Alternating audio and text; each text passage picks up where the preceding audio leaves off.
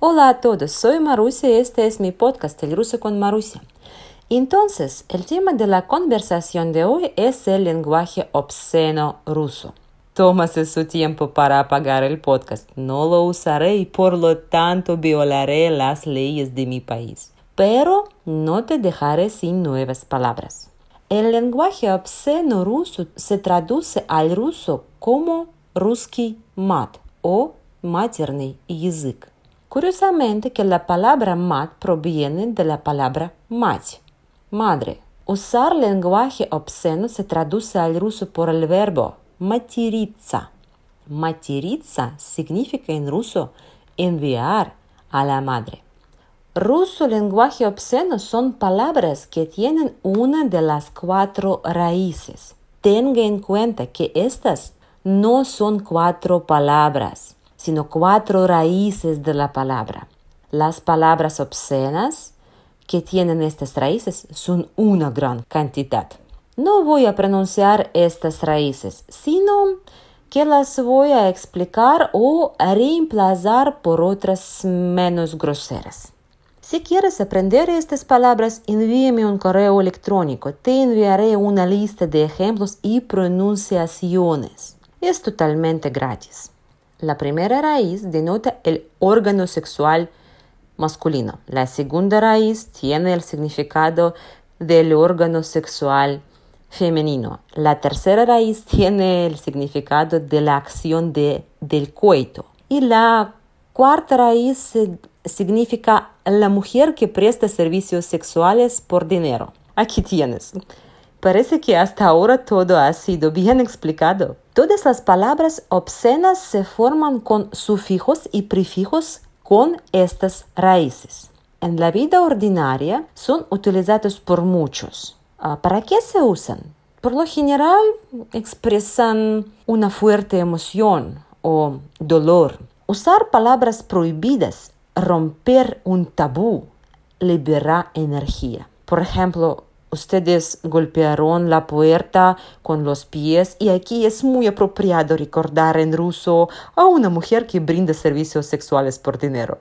Los filólogos rusos consideran el lenguaje obsceno como un arma emocional. La mayoría de los investigadores están de acuerdo en que el lenguaje obsceno en ruso son palabras con una energía muy fuerte porque en la época en que los rusos eran paganos, estas palabras se usaban como oraciones a los dioses paganos uh, para que los uh, dioses hicieran la tierra fértil. Pero el problema es que muchas personas usan palabrotas todo el tiempo para conectar palabras en una oración.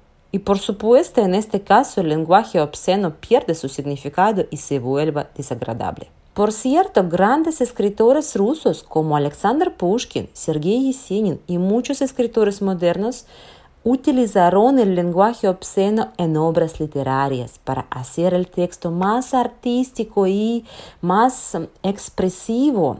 Por supuesto, ahora estas obras tienen la marca de que esta obra de literatura está destinada a personas mayores de 18 años. En general, el uso del lenguaje obsceno es un arte. La misma expresión en diferentes situaciones puede tener el significado opuesto. No soy muy experto en este arte.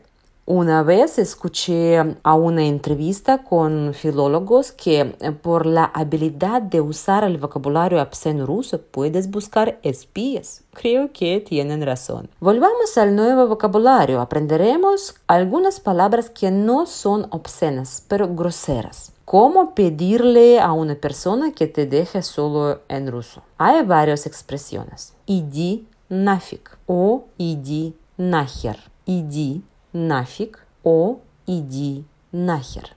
Con la palabra fig hay otra expresión popular que significa una fuerte sorpresa. Нифига себе, нифига себе. Por ejemplo, ¿сколько стоит эта сумка? ¿Cuánto cuesta esta bolsa?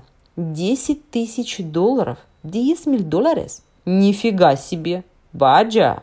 La palabra hier vino al ruso del antiguo nombre de la letra rusa ja. esta letra también se escribe como la letra española X o la letra inglesa X. Esta letra parece una cruz, por lo que decirle a una persona idinajer, que se traduce textualmente, vete a la mierda, significa poner una cruz en la relación con este hombre, con esta persona, completar la situación. Tenemos una expresión que usamos para describir a una persona que dice mucho palabrotes. Decimos que esta persona матерится как сапожник. Dice mucho palabrotes como un zapatero. Vamos a conjugar el verbo материться en el contexto. Я матерюсь как сапожник. Ты материшься как сапожник. Он матерится как сапожник. Она матерится как сапожник. Мы материмся как сапожники. Вы материтесь как сапожники. Они матерятся как сапожники. Tenga en cuenta que con los pronombres мы, вы y они la palabra сапожник, zapatero, se usa en plural, сапожники, porque estos pronombres también son plurales. Creo que el lenguaje obsceno es el, la parte más importante del idioma. Sin embargo, su uso debe ser adecuado y por supuesto este vocabulario debe seguir siendo tabú. Es importante que un extranjero también aprenda esta parte del idioma ruso. Esto te ayudará a navegar correctamente en alguna situación desagradable. Al menos habiendo escuchado palabras obscenas, palabras groseras, podrás reconocerlas y por lo tanto ver agresión. Vale amigos, por hoy eso es todo. Muchas gracias por escucharme. Sígueme en Facebook, en Instagram. Nos vemos en la semana que viene. Un beso y you.